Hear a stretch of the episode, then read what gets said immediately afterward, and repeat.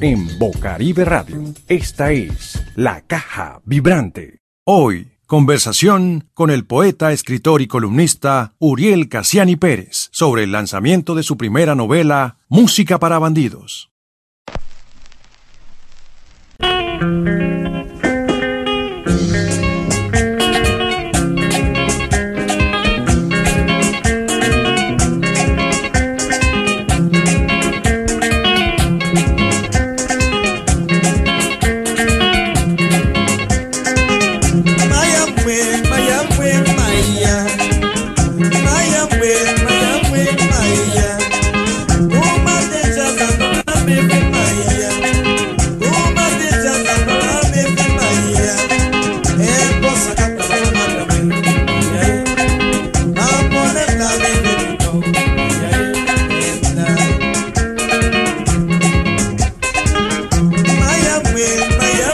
Yo traje el tocadisco porque esto, esto es lo sagrado para nosotros. Sí, señor.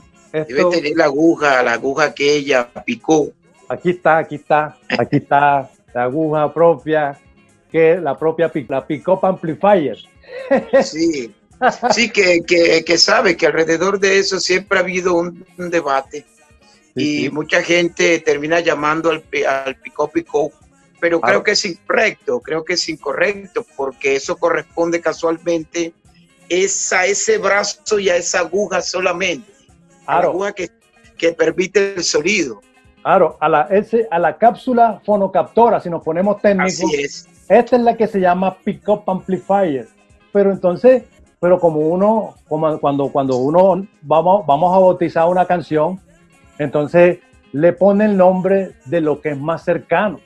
Así es. Con lo cual lo puede asociar y eso es tremendamente válido porque así es. válido, así es. Porque, así es. Porque ya fue y así fue la manera como la vida se dio para conectarnos con este objeto maravilloso que es el pipó. Como diría, como diría un amigo, un amigo en común, eh, Ciney Reyes. Ah, claro. familia, es familia, familia ah, mía. Claro, exacto, a quien le enviamos un, un saludo. Y allá en, el barrio del Valle, este, o, o, como Nicolás, digo, como Nicolás. Nicolás Contreras, el hermano. Nicolás Contreras Hernández. Hernández. Claro, nuestro hermano. O Chomané, Chomané. Chomané Hernández, nuestro hermano. A ellos les dedicamos este programa. Ellos ni saben que esto está pasando. les mandamos un abrazo picotero. Un abrazo, claro, claro, claro. Entonces, es un tótem. El picó es un tótem. Así es. Esto, aquí viaja la sabiduría, aquí viajan los caminos del legado de la sabiduría que hemos recibido y que seguimos recibiendo y que sigue ayudando a extender la conciencia. Entonces, hoy vamos a poner música, porque después de tanta vuelta que, yo he sentido de todo esto, yo me di cuenta de algo, eh, Uriel. Es que todas estas vueltas son para disfrutar con esos momentos sublimes, cuando todo está en el lugar preciso de que todo suena suena bien, yo puedo bailar tranquilo y me puedo expresar como yo siento sin ser otro que ese que siente la música y que con su pareja o solo vibra con lo que tiene y más nada. Vivimos después de tanta vicisitud. Ayer, por ejemplo, Día de los Derechos Humanos, con, con todas esas historias macabras y feas eh, nosotros a la final de toda esta historia yo creo que vivimos para disfrutar ese clima excelente que es bailar tranquilo, que me dejen bailar tranquilo. Yo siento que uno vive para eso, a la final. Bailar, bailar y cantar. Yo pienso que son. Y cantar y reír son tres cosas. Tres cosas. Para bailar. Cantar y reír. Exacto. para uno compartir con, su gente. Que es reír también. Es reírse de la vida. Compartir es reír y sobre todo eso es propio de nosotros los caribeños. Tres cosas son fundacionales, ¿cierto? Sí. Eh, eh, em, el humor, la música y la gastronomía. ¿eh? Esas son tres cosas fundacionales del ser caribe. Total. Del ser auténticamente caribe. Nuestro hermano y amigo, este, hace poco le escuché esas palabras hermosas que él dijo, Alfonso Cassiani. Dijo, los sabores, nuestra, la, esta historia negra, la historia africana, la historia afrodescendiente, no se puede supeditar solo a una sola cosa. Allí estuvimos juntos en una reunión en la que presentamos una canción y, él estaba hablando justamente que ese corredor de los Montes de María y todas las zonas donde hay afrodescendencia, eh, básicamente fue tomada como, como era solo una zona de abastecimiento, pero ahí no veía, no veían a nadie más, no veían personas, sino es solo abastecimiento. Allá hay yuca, allá hay tal, pero eso es para que venga para acá. Y el pueblo, entre más te alejes de Cartagena, eres más feo. Él, él lo decía, yo lo estoy parafraseando simplemente. Y, y, entonces yo los traigo a colación hoy. Es por eso, porque él, él conectaba eso, porque es, como usted dice, sabores, eso, olores, ¿ya? Esa es la, alegría. Somos más, es más que, una estigmatización, una mirada eh, difusa. Entonces, yo le traje a usted hoy, en homenaje, yo le traje a usted música. Y vamos a escuchar música, porque hoy celebramos esta conversa a propósito de una historia que usted ha realizado, que hace parte de su vida y que técnicamente es lo que se dice ópera prima. Un libro que se llama Música para Bandir. Eso es lo que nos convoca hoy y eso es lo que estamos conmemorando y celebrando hoy. Bienvenido, Uriel Cassiani, a este lugar que se llama La Caja Vibrante, que no es más que un equipo de sonido, que no es más que un pico. Estamos sí, señor. Sí, señor, ¿no, hermano mío? Yo quiero de verdad agradecer la oportunidad de ampliar el diálogo alrededor de mi primera novela, de mi ópera prima.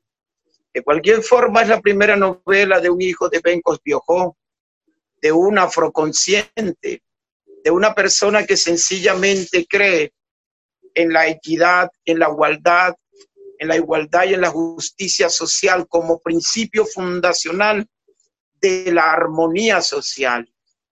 Y música para bandidos, y creo que el arte en general sirve para empezar a visibilizar, para tratar de poner realmente cada agua en su lugar, bajo el entendido que eh, en una novela, una novela lo que expresamos son ideas ideas de hechos tangibles e intangibles, que en el caso de música para bandido le sucede a los nadies, a los nadie, a esos, de esos que habló ese hermano latinoamericano Eduardo Galeano.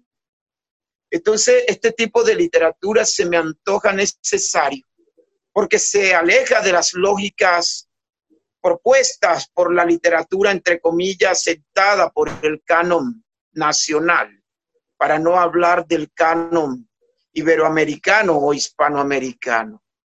Se trata entonces de eso. Son simples diálogos con los, que comparto.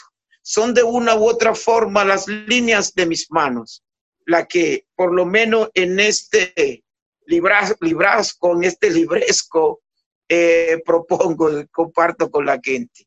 No hay otra pretensión, no hay otra pretensión, sino el hecho sencillo y tranquilo de decir aquí hemos estado, aquí estaremos y aquí nos quedamos. Eso va. Ay, güey. Ay, güey. Por ejemplo, vamos, vamos a escuchar esto, este, escuchemos.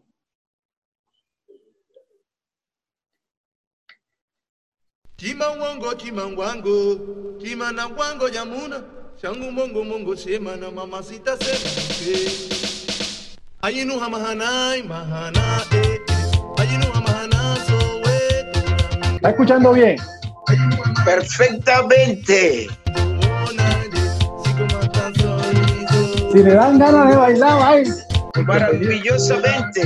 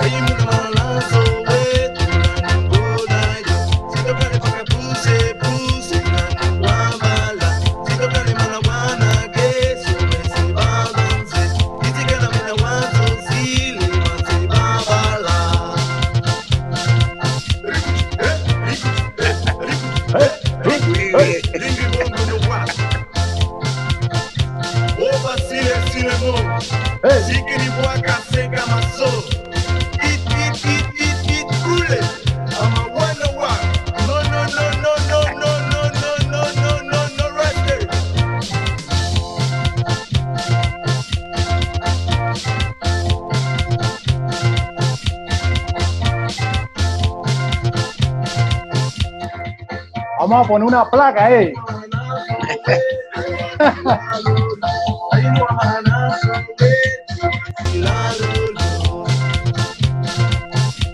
Lo escuchas por Bocaribe Radio 89.6. Suroccidente de Barranquilla, Nueva Colombia, La Manga, vaya, valle, el Valle, Bajo Valle, la Moncardona.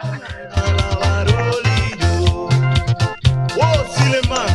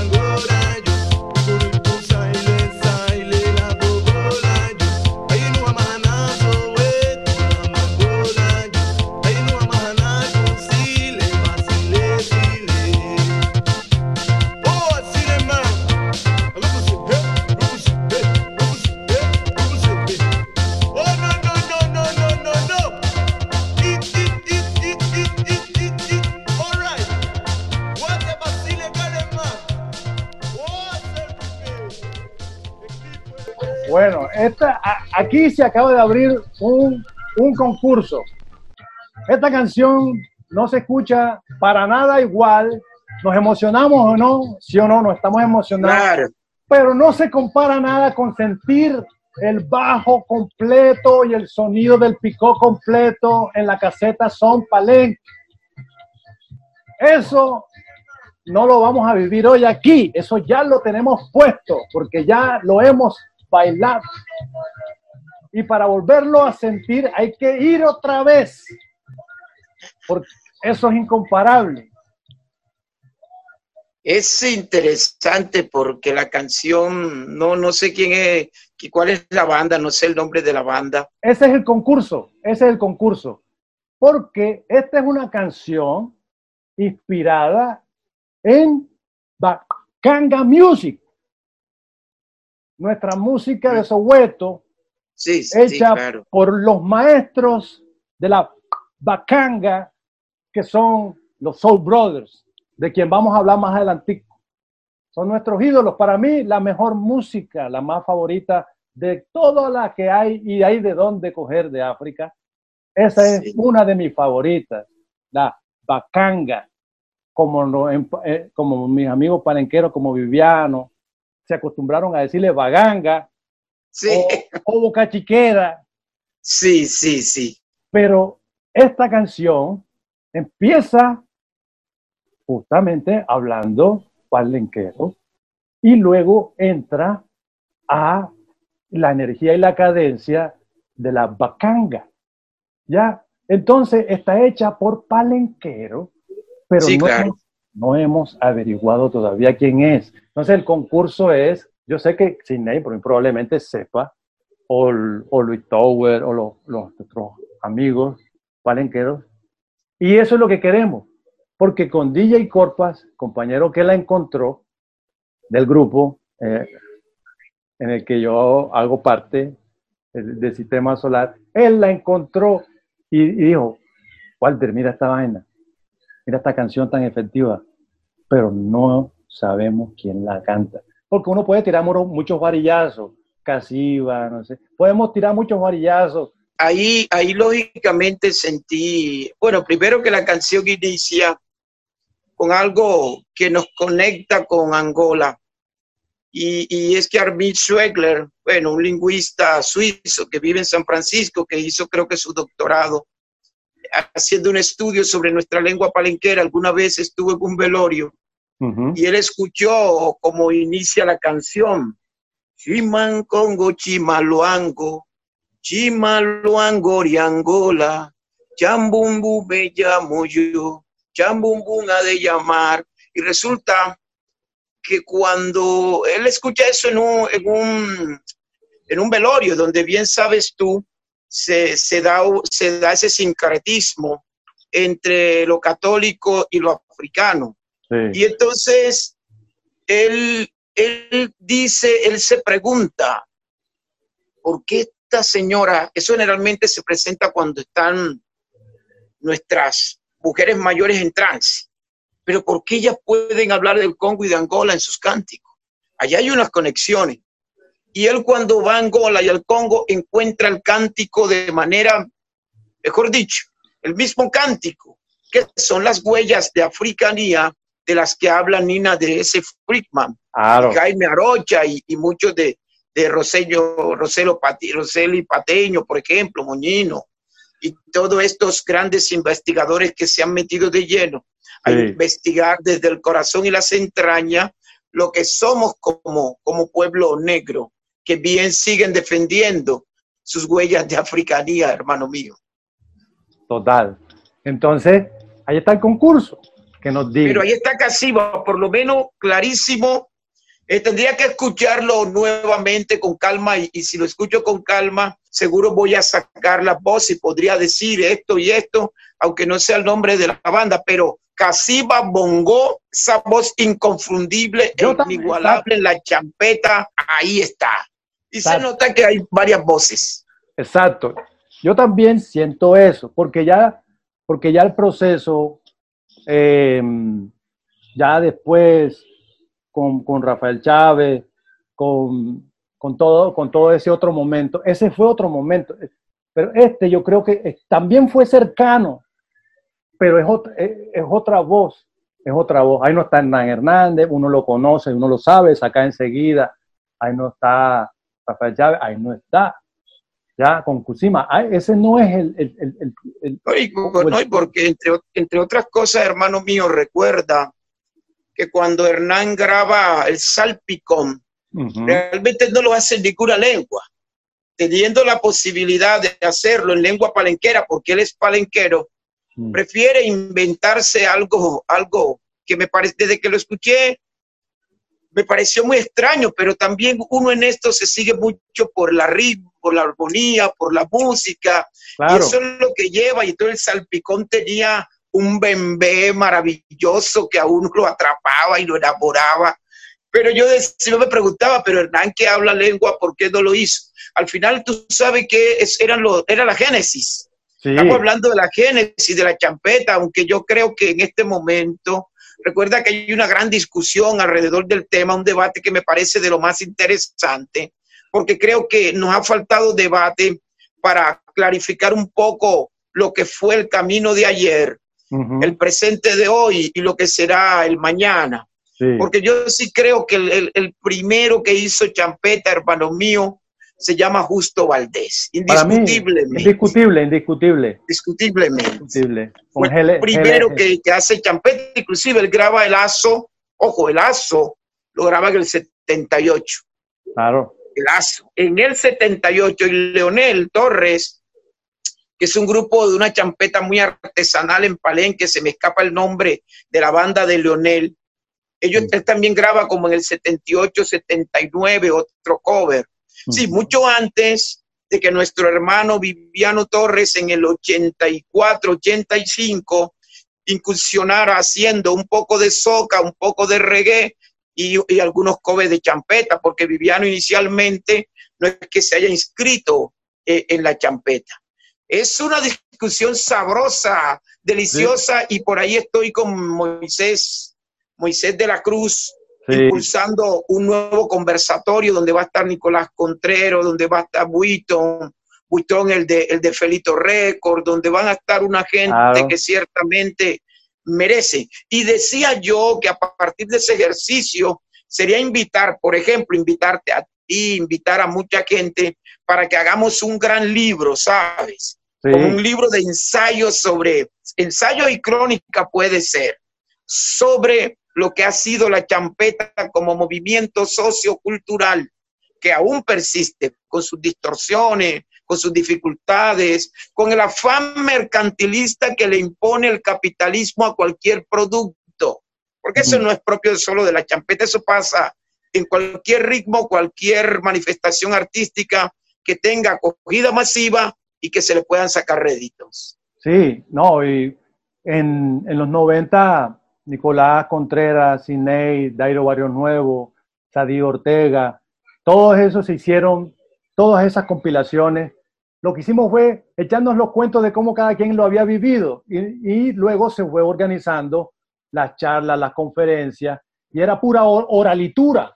Era, era mostrar cómo se vivió y recopilar e ir Pero arriesgándose. quedó en un libro, quedó en un libro. Está, está en lo que se llaman papers, está, está en diferentes documentos. Por ejemplo, Nicolás, Nicolás está indexado en diferentes lugares y muchas de, la- de las reflexiones, por ejemplo, de Sidney y todo ese gran bagaje de Sidney como persona que estableció los primeros grandes, uno de los grandes pioneros en establecer la conexión para traer la música y para comunicarse directamente con los músicos.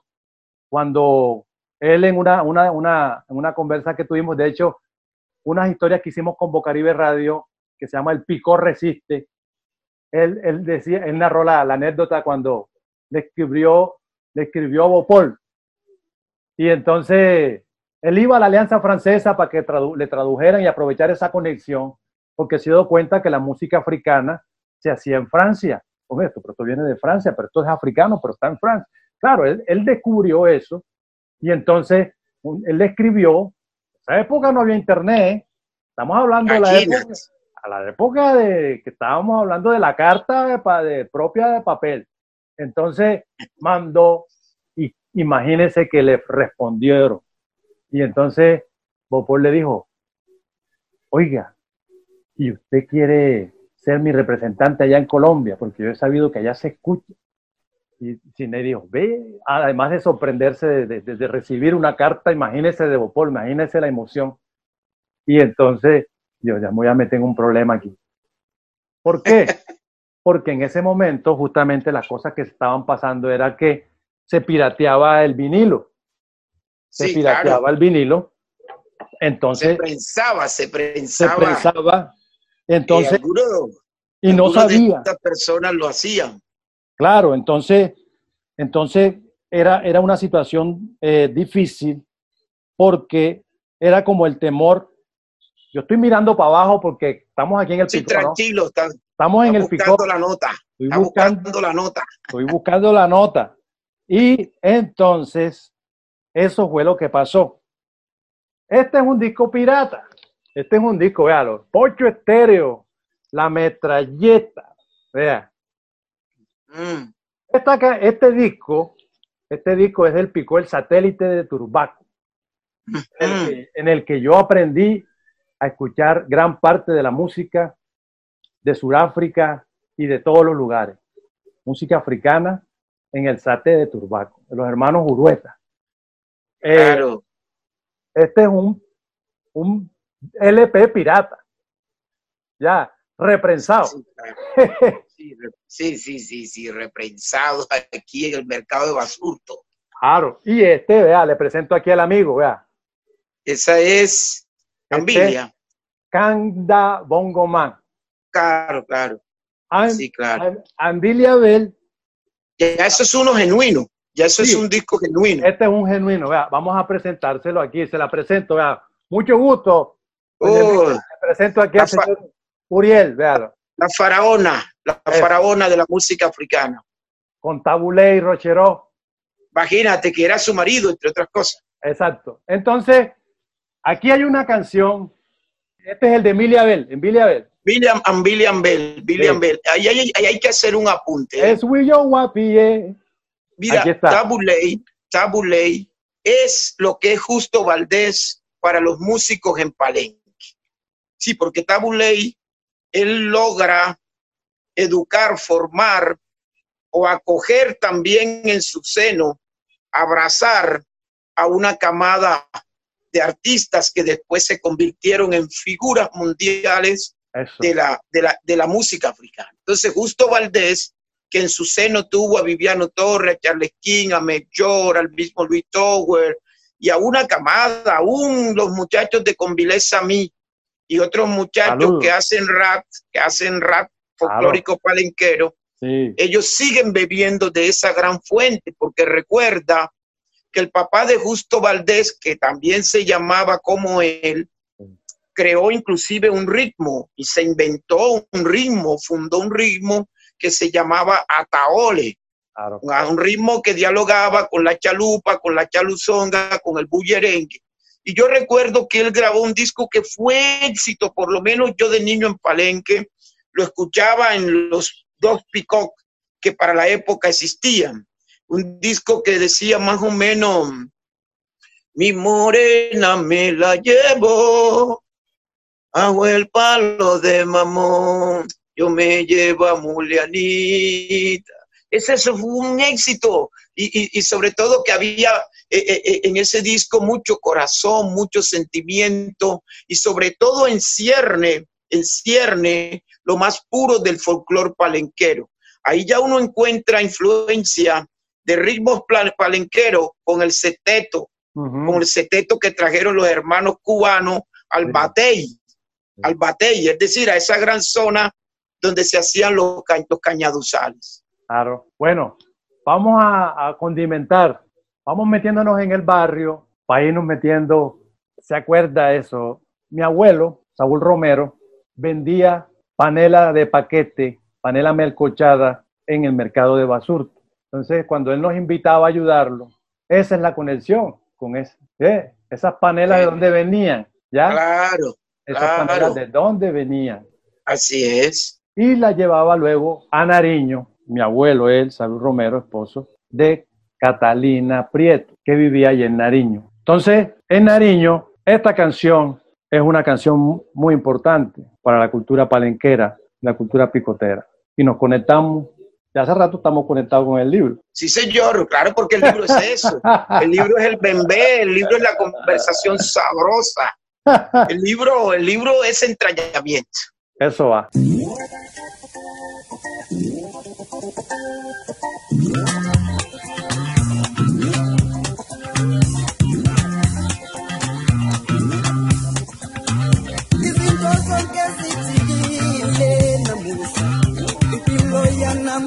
Yanamuhla seyinzima zonke izinto zifuna imali zonke izinto zifuna imali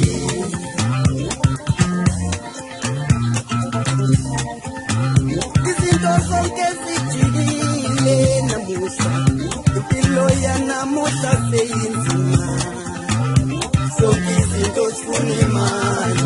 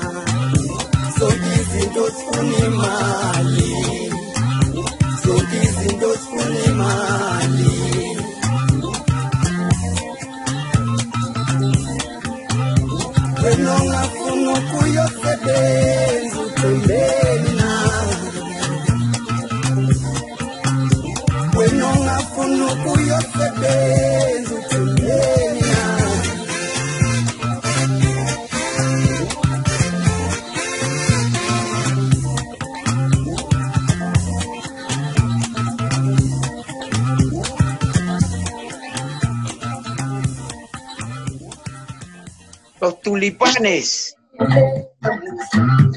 La niña mimada.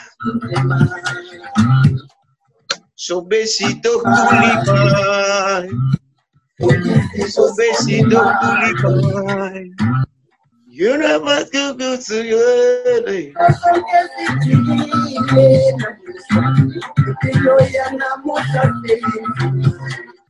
Son besitos culimay, son besitos culimay. El conde, el mejor picó del mundo, siente positivo placer en presentar otro éxito. Y si lo oyen, y si lo oyen en otro picó, fue porque Pacho Manjón se lo prestó.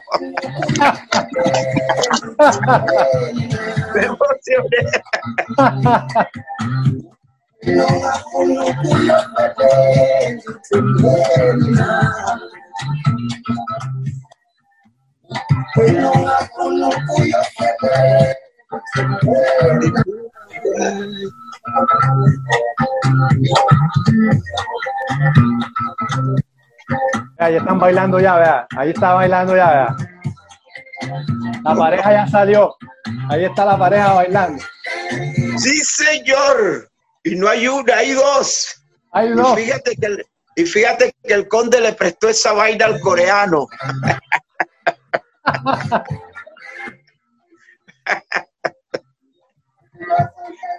No, qué maravilla. Qué maravilla esto. Qué cosa tan linda y tan grande. Algo que, algo que escribí sin ningún tipo de pretensión. El muchacho giró y quedó de frente a su homicida. No hubo espanto en sus ojos al toparse con la boca aniquilada del revólver. El arma rugió un par de veces para comprobar que soldadito no era de plomo. La sangre corrió rebelde por el pecho y tiñó en pocos segundos el suéter. Fue como zanjar un tubo madre. El cuerpo perdió la voluntad y empezó a rodar. Jamás volvería a cantar los tulipanes que acaban de sonar. Del conde hasta reventarse la garganta. No vería crecer a sus hijos ni aconsejar a sus hermanos. En la agonía quizás recordó la teoría de la sabia anciana de la caleta, donde el sabor de la hierba resultaba inigualable. Mira, mijo, cuando un bandido se quiere componer, tenga para que lleve. Le dan duro y por la y cabeza. por la cabeza. Ay, Dios mío. No, qué maravilla, hermano de la vida, qué maravilla. Es, es- es- esto es una especie de performance. Sí, claro, el disco, y- y- y no imaginé que ibas a traer precisamente esa escena, esa escena tan fuerte, tan dura y, y- y- y- tan terrible, porque de cualquier forma una vida humana es algo demasiado, demasiado apreciable, sagrada. Y allá está la pareja, increíble. Ahí está. Está, está- está- están entrompados. Total. En el entrompe total. En, e- en esa, en esa minucia de la cámara lenta. Sí, sí, en ese, en ese vaivén de olas tranquilas, donde la pelvis, donde las pelvis se encuentran, no para hacerse daño, sino para el goce clandestino y tranquilo. Eso es la champeta, una armonía de cuerpos que produce la música, la música sagrada que es también la música africana. Por ejemplo, esa expresión yo la veo muy, muy, muy, muy, muy. Cuando yo vi el nombre del libro, dije: No estás viendo dónde va ese hijo de puta pelado. Ahora se le ha dado por irse para allá con ese combo. Ahora se ha dado por escuchar esa música para bandido. los, los estudios, los estudios que se han hecho hasta ahora, los estudios sociológicos, antropológicos, tienen que seguir profundizando porque has dicho una verdad rotunda, una verdad portentosa, es decir, el estigma que viene ciertamente de la élite, de las clases burguesas, cartagenera y quillera, no tanto quillera como sí cartagenera, eh, determinaron que esa música era música para bandidos y, y, entonces nuestras clases populares que tienden a, emi- a imitar, a imitar a las clases altas, abro y cierro cobilla y el subrayado ciertamente es mío, em, suelen caer en la trampa. Entonces cuando los muchachos iban para la esquina que estaba sonando el satélite de Turbaco o la Fania o la Star o el Lore o el Papá Sabor o el Ah. Parrandero, sencillamente ya te vas para la esquina. A ti te gusta estar co- co- escuchando esa vaina, esa vaina que es para bandidos, porque ni siquiera entonces le llamaba música, sino esa vaina. Entonces hay una serie de cosas maravillosas, de historias fenomenales, de, de historias de vida, de historias de mundo, de historias del espíritu, es decir, aquellas que salen de lo más profundo del ser del ser que vive en condiciones ignominiosas, pero que no se rinde. Y no se rinde, Walter, hermano mío, porque casualmente tienen la música un paliativo, una especie de bálsamo, de panacea que le permite ir navegando contra toda adversidad. Es normal, hermano mío, que muchísimos no comprendan por qué en nuestros sectores populares hay un televisor tablúo y un picó más mameyúo. No lo pueden comprender y entonces hacen un ejercicio que termina taladrándole su, su materia gris, sus neuronas. Pero si son pobres, ¿por qué tienen un pico tan grande? No lo pueden entender. Y es ahí donde está el sumus. Ahí es donde está el sumum de, de una cultura que es poderosa de manera distinta, donde la gente no traga entero, mi querido Walter.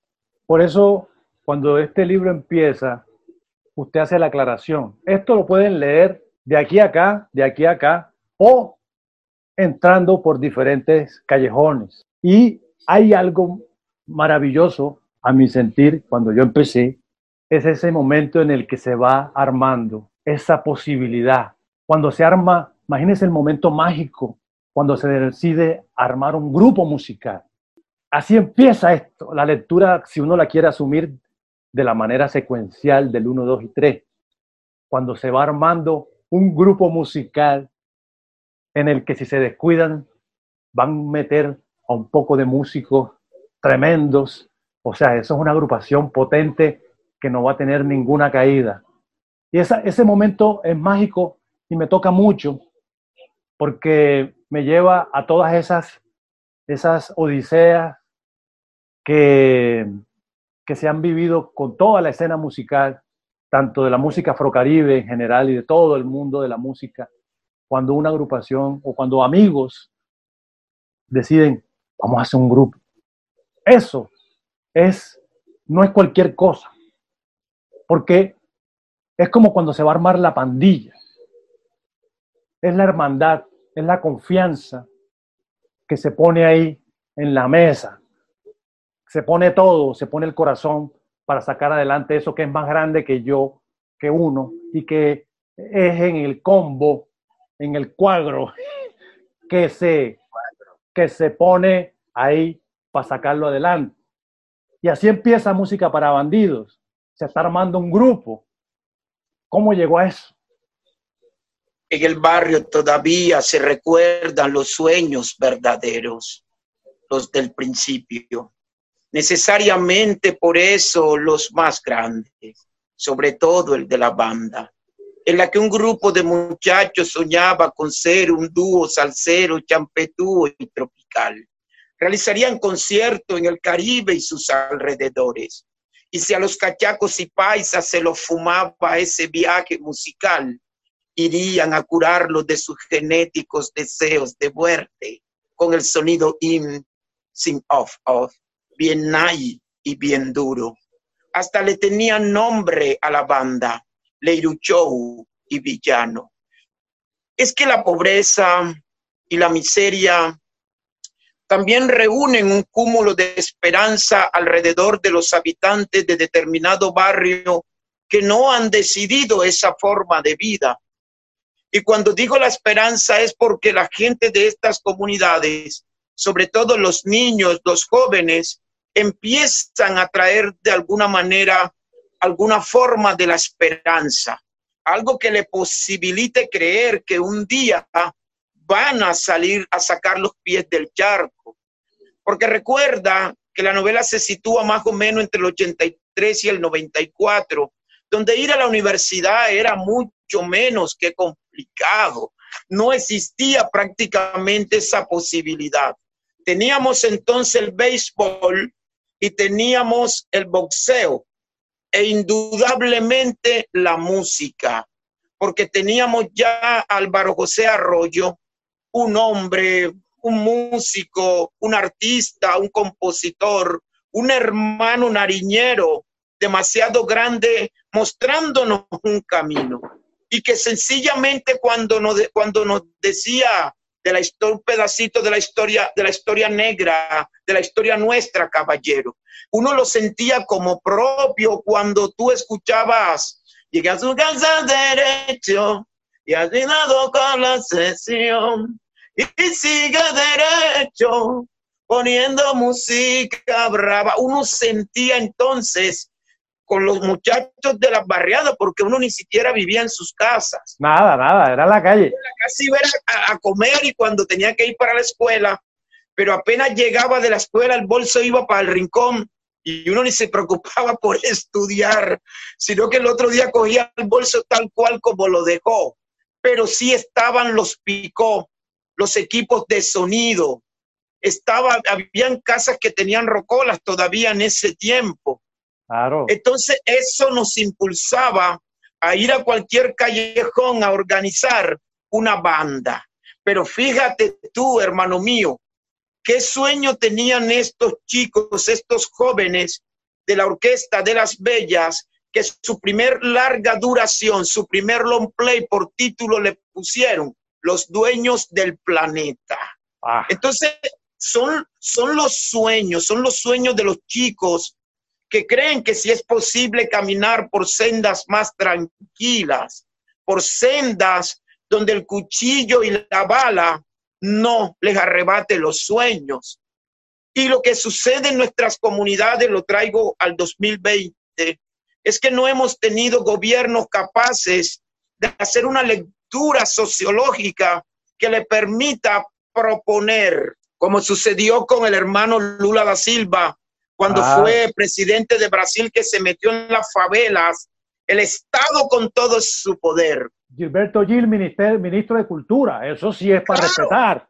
Claro, claro. Entonces yo siempre he soñado siguiendo a Lula y a Pepe Mujica y a otros grandes hombres de, de líderes latinoamericanos que se pueda hacer algo así para que estas bandas, estas bandas se consoliden. Ya no en la ficción, porque yo no sé qué es lo que va a pasar con esa banda en la novela del aleteo. Yo no sé qué pasa. Yo no sé si viajan, yo no sé si no viajan. Yo no sé, lo que yo sí sé es que esta novela ha servido para que muchísimos lectores, cientos de lectores a través de las plataformas virtuales, me digan que no creían que esta realidad subsistía. Mira la desconexión que tenemos sobre todo entre esos lectores del centro del país y nosotros que somos y seremos y nunca dejaremos de ser de la periferia. Son incapaces y hay que transformar eso. No hay que dejarnos distorsionar más. Entonces, por ejemplo, una de las maneras de cómo se ha ido zarandeando eso para sac- sacarle el quite a la estigmatización, un gran ejemplo es el mercado cultural del Caribe. Allí está Rafa Ramos conectado a eso. Y hoy, por ejemplo, con la Escuela de Tambores Cabildo desde la Boquilla, en pie de lucha para no dejarse arrebatar el territorio. Ese es un ejemplo actual, fresquito. Otra anécdota porque para, para también tirar la mente para adelante. Cuando en la escritura te me dice aquí, ciudad de piedra, compa, Tubaco, dicen los, los tirapiedras, pero, pero eso, eso es por otra razón. Pero la razón Sí. que yo conecto, que yo conecto esta donde dice ciudad de piedra, ¿sabe con qué? Esto se lo he dicho siempre a mis amigos. Imagínense, yo imagino un videojuego en el que el juego consista en que los niños aprendan a destruir las murallas, a no dejar ni un poquito de, ese, de esa piedra que está ahí. Hay que imaginarnos sin esas murallas, porque obviamente hay que quitarse las murallas de las, del cerebro, pero también hay que aprender a destruirlas en videojuegos y en canciones y en diferentes ejercicios simbólicos. O sea, no, no me pondría bravo si se destruyen de verdad. ¿Por qué? Porque así como esta pandemia, un cimbronazo para todo el mundo, dijo, ah, es que aquí también pasa, ¿no? Ni tu poder, ni tu dinero te sirven con el coronavirus porque para Guandoca vas si no te pones pilas. O sea, esos ejercicios de globalidad en donde a todo el mundo lo ponen, todos somos un solo combo y no, nos, y no somos más que ningún grillo, ni ninguna iguana, ni ningún árbol. Ese es el ejercicio en el que yo me imaginé siempre a los pelados en un videojuego educativo, pero bien, bien bacano, bien flow, bien divertido, en el que los pelados juegan a conocer la historia, mientras en vez de sentirse orgullosos, porque esa es la, la educación que hay que transformar, la que se sigue diciendo hoy en esas cuatro paredes que están en crisis totales porque no pudieron seguir así. Entonces, que sigue repitiendo que, esa, que, esa, que, esa, que ese poco de piedra eh, es un orgullo y es todo lo contrario. ¿Cómo me voy a sentir yo orgulloso de un poco de piedra que tiene la sangre de, de, de personas esclavizadas? Entonces, cuando usted dijo ahí ciudad de piedra, yo dije, claro, ese, ese es la, esas, ese corral, ese corral, hay que, hay que desbaratar ese corral. Una pregunta. ¿Mm? ¿Por qué, ¿Hasta qué capítulo has avanzado? No, yo estoy empezando, imagínate, estoy ¿Por qué? emocionado. ¿Por qué? Porque es que de pronto, Yo estoy pronto empezando. De pronto te vas a llevar eso que has dicho. Buenísimo. Sí, A ver, sí, puede. yo no sé, yo no sé, como dice Charlesquín, yo no Yo sé. no sé. yo no Saludos, sé. hermano Charles, saludos. Un abrazo para un hermano con el que hablo muy a menudo, ¿viste? Hablo bastante con él porque también es un activista de tiempo completo, una persona que le duele mucho esta realidad, pero eso que has tocado, mira, la cosa que tú vas diciendo habla de una conexión profunda que tienes con esas realidades. Yo no te voy a decir nada, como dice uno, no te voy a decir nada, pero, pero hay un caleteo, ahí hay un caleteo, y yo creo que, que, son, que son no solo sonoridades, sino es el entrañamiento de demasiadas cosas que están dentro de ti, mi hermano Walter. Yo creo que ese aleteo, ese, ese, ese camino que empiezas a recorrer, que te habrá de llevar a muchísimas partes, a muchísimas emociones. Cuando tú planteas lo de la muralla, me llama poderosamente la atención, porque puede ser una idea, quién sabe de quién, en ese aleteo. Eh, Ahí hay, un, ahí hay un ideólogo poderoso, ahí hay un ideólogo que tenía mucha fuerza en la palabra y, y llevó a los muchachos a reflexionar. Entonces, vamos a dejarla ahí, pero ahí hay cosas, ahí hay cosas con esa muralla. Bien. Nadie pide, nadie pide nacer en determinado lugar o circunstancia. Se nace y punto. Los muchachos que siguen los pasos de Farolo tal vez no tengan conciencia de sus actos. Lo siguen por un poco de afecto y fama. Lo siguen ciegamente porque no existe en estos territorios otra diversión que hacerse daño de hacerse daño. concepto in del bandidaje. Esa es una cita, Rodolfo Pardo, que usted hace ahí. que es el ideólogo, ¿eh? es el gran ideólogo, y ahí, y ahí pasa algo bien interesante, her- hermano mío, y es eso, eso de, cre- de, de hacerle creer a la gente de que ese es su destino, Mm, de que ese es su de- devenir, de que vinieron marcados. mm, Y nosotros sabemos que los hacen pobres y los empobrecen claro, para, para unos fines. Nosotros lo sabemos. sí. Y nosotros tenemos que ir desnudando a través de distintos medios estas realidades tan siniestras y tan duras. Estamos en el camino, vio Walter, y eso va. Vamos a escuchar una canción.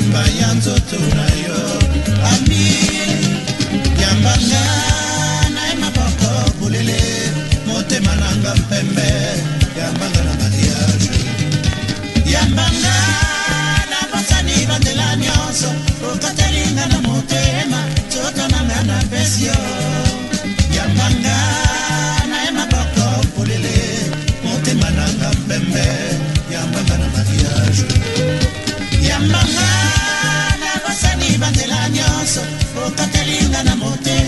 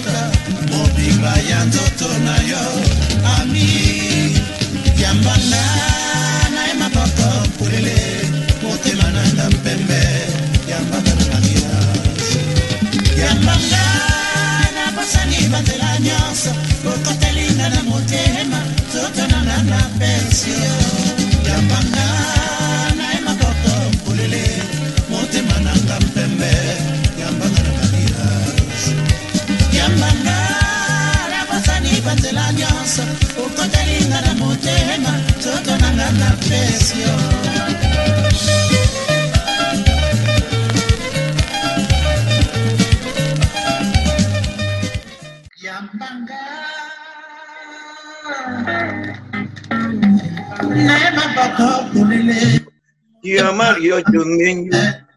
Yere magito mi llama yo. Shambango. Tabuley. Este es el mañoso, famoso mañoso Jan Van Guy, que hace en Billy Abel, pero esta es la versión de Tabuley. de Tabuley, claro, claro. Bueno, todo eso lo vas a encontrar de manera preciosa en el aleteo. Todo eso, ahí está, eso está recogido. Pero, pero, pero de verdad que tú tienes todos los trastos de la iglesia.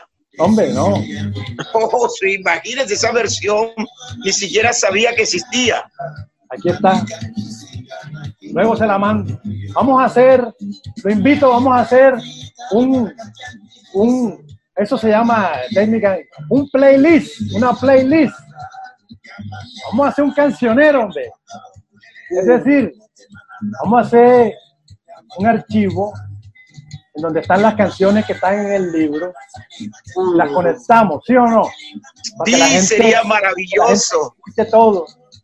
No, y, y eso, y eso la editorial lo pensó, Ajá. cierto, de, de colocar al final del libro un CD Sí. haciendo todo el recorrido musical, porque tú bien sabes que hablamos de música para bandidos, pero en ese aleteo hay, hay reggae de Bob Marley, hay soul, Claro. hay música de Renato, Ahí hay Jico, está, está Chibi Wonder, está Tina Turner. O sea, es una cosa de verdad que valdría la pena un CD al final y que la gente pudiese colocarlo. Vamos a ponerlo, vamos a ponerlo, vamos a hacerlo. Vamos a hacerlo. Pluma de Monpós, la editorial de música para bandidos. Yo, la novela del aleteo. Eso. Esta versión de Tabú Ley no la conocía. Bueno, aquí está exclusiva para el maestro Uriel Casiano.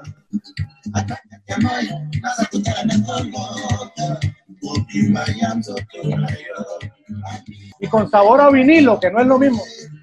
Uy, que, que lógicamente tenía un sonido mucho más cálido. El sonido del CD es frío.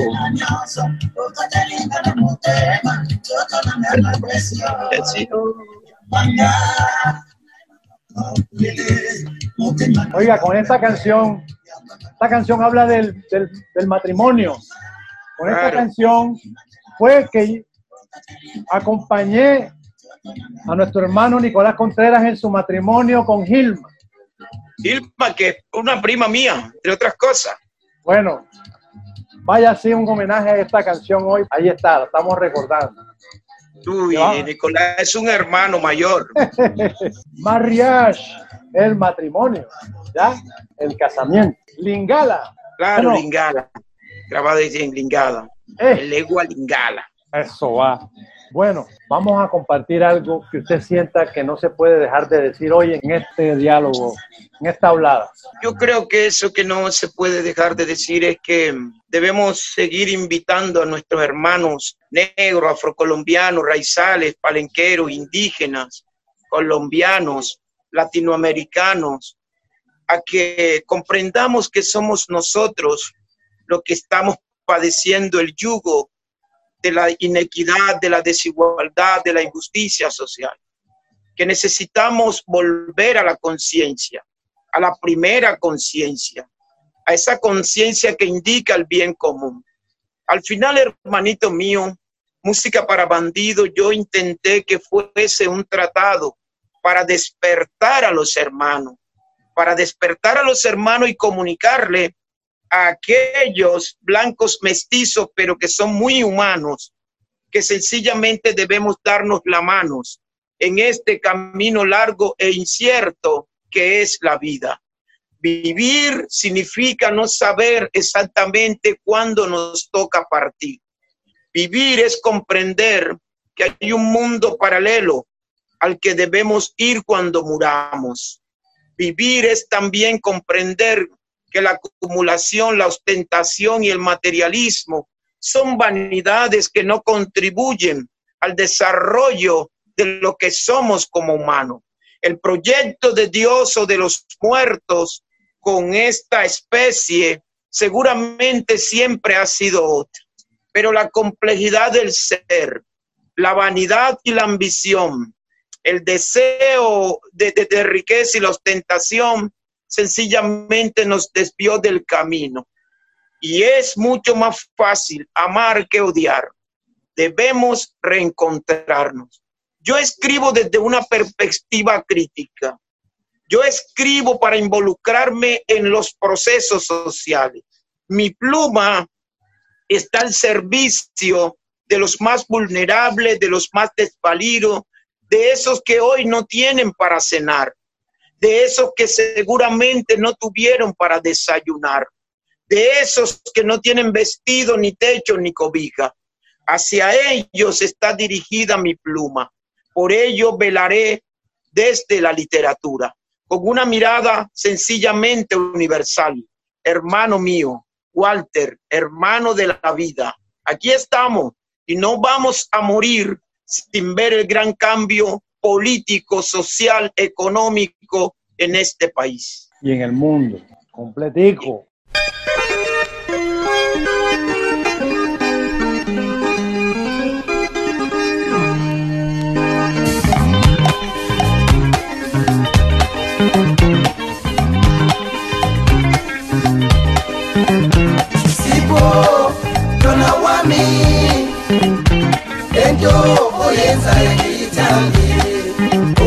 lelimi sipho mama wami lento oyenzayo ngiyithandi ungangilaleli sipho mama wami lento oyenzayo ngiyithandi ungangilaleli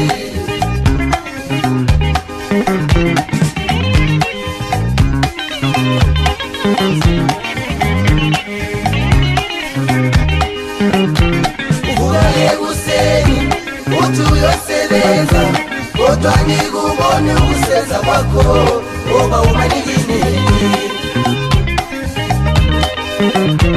uvuka ekuseni uthi uyosebenza kodwa ngikubone ukusebenza kwakho ngoba umanikini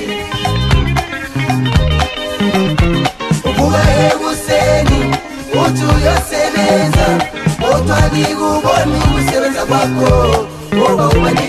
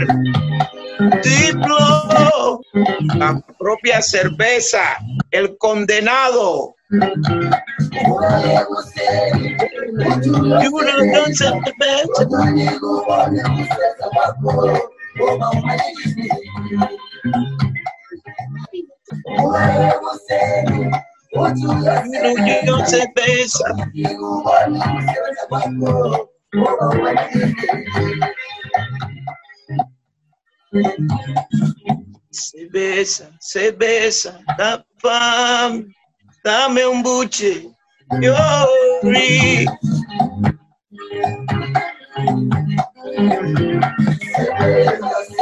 Cerveza, cerveza, dame un buche.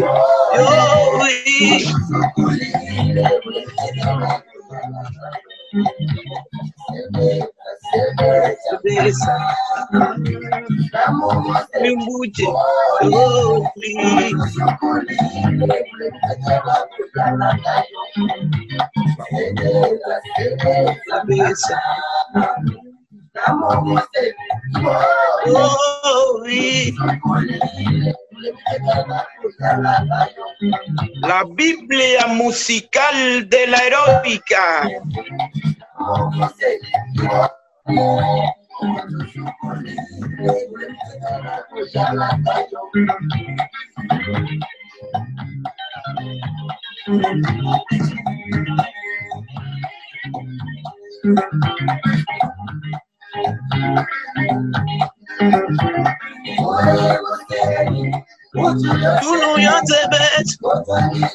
Exacto, más conocido por nosotros como la propia cerveza.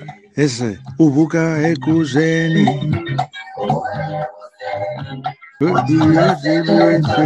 Es Ubuka Ekuseni.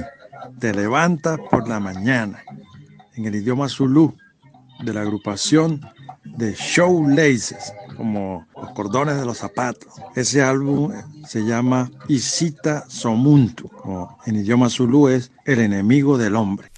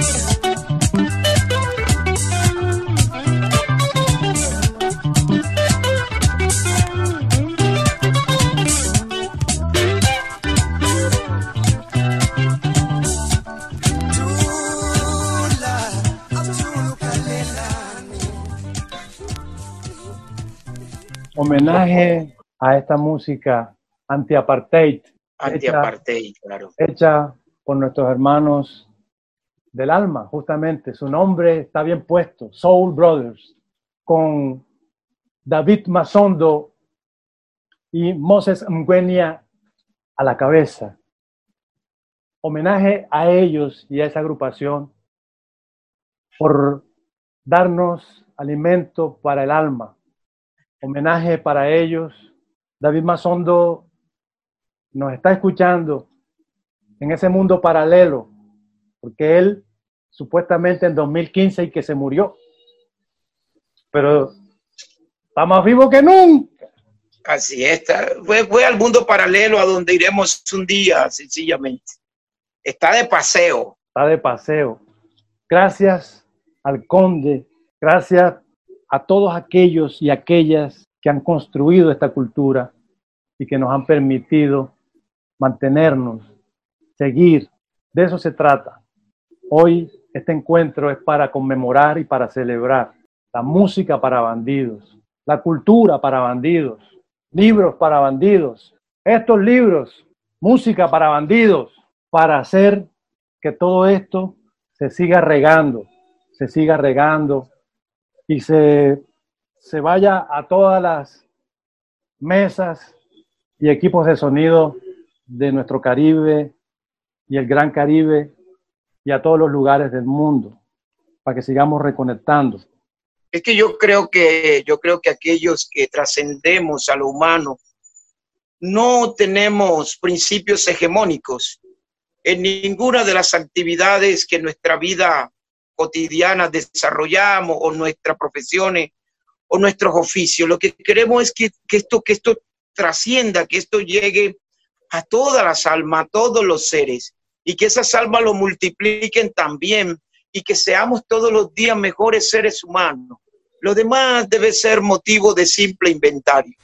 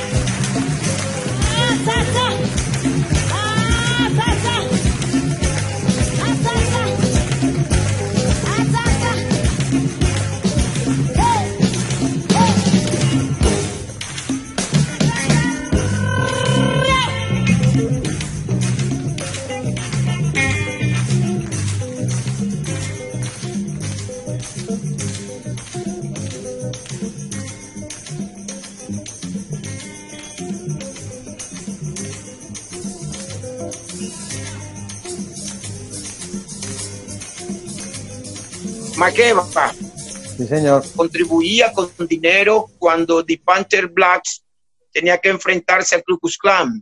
Si, si un activista de tiempo completo, no solo en Sudáfrica, sino a dónde iba y eso, eso nos inspira también. De ahí toma, de ahí toma Angela Davis, Angela Davis, que es parte de este gran movimiento, mucha inspiración en Maqueva, claro. Hoy también conmemorando aquí, vea.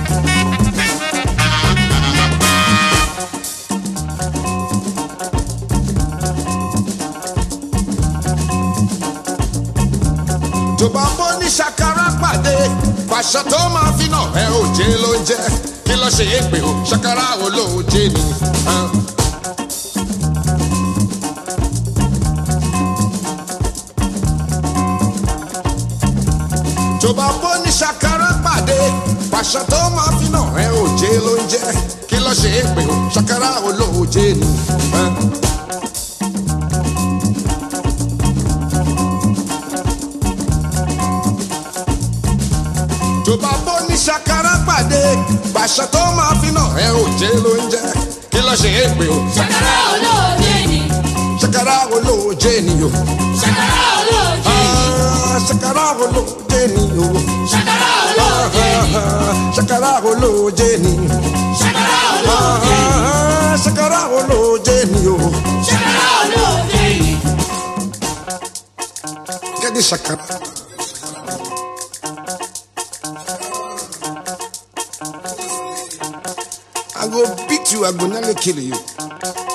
La ṣàkàrà.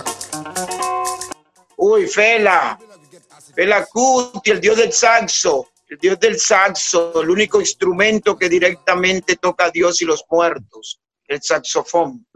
El, el, para mí el saxo y el violonchelo son dos instrumentos que son inigualables, inalcanzables, que tienen en- dentro de sí algo sagrado independientemente que los, que lo ejecuten. Sí, el saxo y el violonchelo, su sola presencia es divina, su sola presencia es sagrada. No necesitan siquiera ser ejecutados, porque son instrumentos de los dioses y de los muertos. Vamos a hacer otra diligencia. Porque nosotros no vamos a terminar esta conversación con parar esta grabación. Sí, señor, sí, señor. No, hermano mío, yo sencillamente te abrazo en la distancia. Ya se suspenderá esta pandemia que vino a advertir a aquellos que se creen dueños de algo que no es como es la tierra. Sencillamente la próxima será peor. Y la mitad de los seres humanos se tendrán que marchar de manera forzosa. y nosotros sencillamente debemos seguir haciendo lo que nos toca y nos corresponde, que es tratar de que nuestra voz sea la voz de aquellos que realmente se le ha impedido que la tengan, porque físicamente la tienen, pero no tienen escenarios para manifestar sus cuitas, sus quejas, sus inquietudes, la proclama de sus derechos. Entonces, este, este ha sido uno de los diálogos más emocionantes y más amables que he tenido en plataformas virtuales y que hay un, un amigo tuyo ya en común, Jesús Durán, Jesús Durán, va un saludo que nos conectó. Claro, es claro, quien conectó nuestras almas, aunque no había forma de que las almas nuestras no se encontraran un día, porque la, con la coincidencia no existe. Eso no existe. Todo está, todo está tejido con hilos de oro. Y es maravilloso porque cuando ellos están leyendo con sus hijos, tiene dos hijos, creo, cuando está Sí. leyendo música, hay uno que, que rechaza de lleno y de plano tal, la educación occidental, que tú sabes que nace en Austria con Leopoldo y que tenía un cometido. La educación tal cual como está planteada, lo que busca es encarcelar el pensamiento y las almas. Por eso es lógico que un hijo como el de Jesús Durán tienda a rechazarla porque es un alma, un alma libre y tiene un pensamiento libre. Entonces recuerda que la educación sencillamente existe tal cual como está planteada en Occidente, pues, porque en otros, en otras latitudes existe otra forma de concebir los modelos y las metodologías pedagógicas y educativas. Entonces me pareció increíble porque ellos leen, creo que el capítulo 3, donde hay un gran conflicto entre un profesor y un grupito de alumnos en un aula de clase. Entonces yo creo que sí les llegó. Y, y cada cosa que los lectores me escriben y me dicen, algunos se quejan por la suerte que corren algunas personas que no personajes en la novela y me quieren eh, eh, achacar a mí el destino. Y yo digo, no, pero es que no soy yo, eso, eso, no, no, pero es que tú no debiste hacer esto con fulano, no, pero es que no, no fui yo, eso, yo no, yo no intervengo en la vida de, de las personas. Es difícilmente acepto el término personaje, no lo acepto, no lo asimilo. Son personas, son personas con sangre, con carne, con hueso, con una inteligencia súper desarrollada que vivirán ya por siempre. Nosotros vamos a morir. Ellos tal vez no mueran nunca. Tremendo. Me conectó cuando mencionó los personajes, que no es personaje, persona.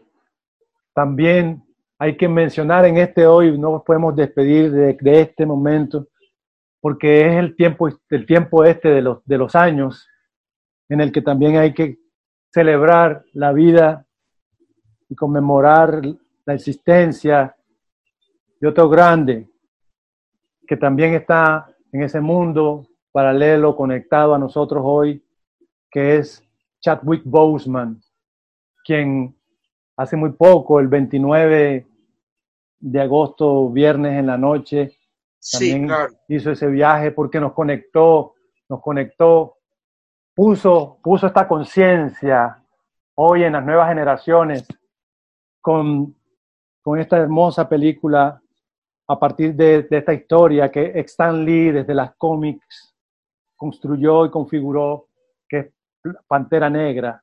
Pantera Negra es una película hermosa que, que le debemos a su actuación, que uno diría, justamente con todo, porque él graduado, estudió y todo, y de él habríamos que, tendríamos que hablar más largo y tendido, pero no podía dejarlo por fuera porque está muy cerca en el tiempo este de los años, calendario para conmemorarlo también. O sea, son películas para bandidos también. Y, y murió muy joven, murió 43 años de de de 43 calendario. años, es decir, Oh, empezando, empezando la vida, la vida buena, pero déjame decirte algo que, que mm, bueno, que creo que en 15, yo creo, pienso que el 15 va a estar eh, ya, ya publicado un libro de cuentos con la. Universidad del Valle em, que se llama mm, variaciones lógicas de la memoria. Son siete historias.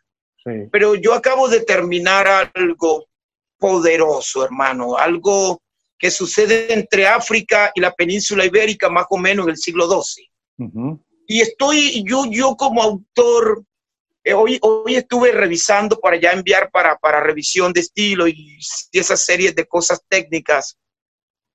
Em, yo estoy, estoy estupefacto cuando te- hoy leí, porque hoy leí ya no, ya no para, para seguir creando ni para corregir, sino para saber lo que había hecho, porque es que no es que uno sea consciente de lo que escribe, eso es embuste.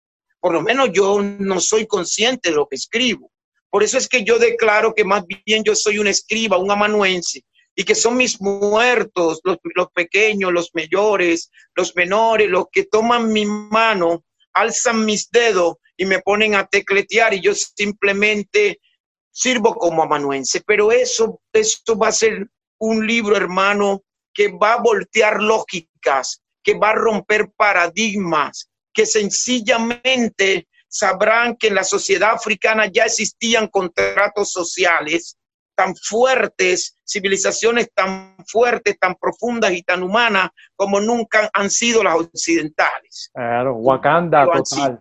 como nunca lo han sido. Entonces, cuando traes a, a este actor, eh, eh, me emociona mucho y sería también un homenaje. Tú te das cuenta que música para bandido, yo se la dedico a quién? A su majestad del Parque Centenario. Total. Cuchillas Geles. Sí. Así comienza, es que no podía ser de otra manera, porque ese era un bandido, ese, ese era un balandro del humor. Eso es lo más grande que en el humor hemos tenido en el Caribe siempre, jamás. Es inalcanzable. Era un humor auténtico, un humor propio. Él debió crear su propia literatura humorística. Si en ese tiempo estaban haciendo el humor como, como po- popularizado, recuerda que solamente estaba el Eloy y estaba Cuchilla Geles. Había que ir allá. Sí, había que ir allá a escuchar esas majestuosidades y eran duelos de cuchillos, salían cortados. Eso era una maravilla. Nosotros tuvimos el placer de vivir en otro mundo, de, de- de- tener toda esa música de los 70, de los 60, 70 y 80. Nosotros estamos salvados, viejo Walter. Mi hermano, se le quiere a usted de gratis y seguramente habrá otras ocasiones. No. Fue un diálogo sincero y yo sencillamente me quedo maravillado. Desde aquí entonces, un abrazo para Sidney Reyes, que es sobrino, entre otras cosas, de mi abuela muerta, de Bernardina Hernández Reyes. Em, un abrazo seguramente para Nicolás Contreras en Medellín. Ahora que se abra esto, debemos ir a hacer esos lanzamientos. Sí. Hermano mío, ojalá puedas estar en muchos de ellos, porque deberíamos hacerlo así, con música. Porque yo solo quise hacer música, porque yo solo soñaba con ser compositor, porque yo quería ser como Álvaro José Arroyo, como Rubén Blade, como este compositor, plantación adentro, cámara, Tito Curé, como Tito Curé. Curé. Ese era mi sueño. Entonces yo cuando escribo presiento que lo que estoy haciendo son melodías, armonías y literatura para que la gente baile. No estoy intentando hacer otra cosa. Puro aleteo. Eso lo sentí yo completamente, por eso estamos aquí. Hay que saludar también a Ángel Perea Escobar, otro Sí, hermano. señor. Y esto es música para él también. Mira, Arturo Grueso, por favor, por favor. Arturo Grueso, este hermano, este hermano mayor de Medellín, que es todo un intelectual, un periodista, Gamboa Mosquera, Gamboa Mosquera, y que son hermanos que han acogido este libro como si ellos lo hubiesen parido. Y eso sencillamente, o sea, yo estoy viviendo algo que nunca soñé. Esa es la plena, esa es la precisa y esa es la clarita. No, no, no lo pensé. No creí que tantas personas quisieran tener en su, en su biblioteca y quisieran leer este aleteo. Y Gracias a mis muertos primero, porque sin ellos nada es. Vamos a hacer algo. Vamos a poner una canción y ahí nos vamos, nos vamos. En algún momento yo pondré parar y nos vamos caminando para la casa. Sí, señor. El último antes de salir de la caseta, la verbena. Claro, no nos vamos todavía, compa. Vamos a escuchar el último, vale, el último, El ahora nos último. vamos. El último, claro. ¿Cómo te vas ahí, hombre? Mira lo que van a poner. Mira Claro. esa que van a tirar ahí ahora. Vamos Mira a lo que poner a tirar ahora en Conte para mi gente de Nueva Colombia. eso va. San Felipe, La Manga, el Valle, el Bosque, Bajo Valle, Barrio abajo. Barrio Abajo. Cuba.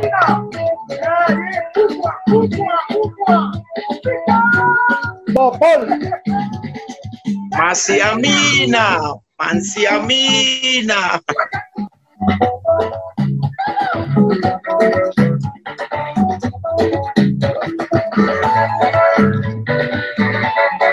Mucho corazón, mi hermano.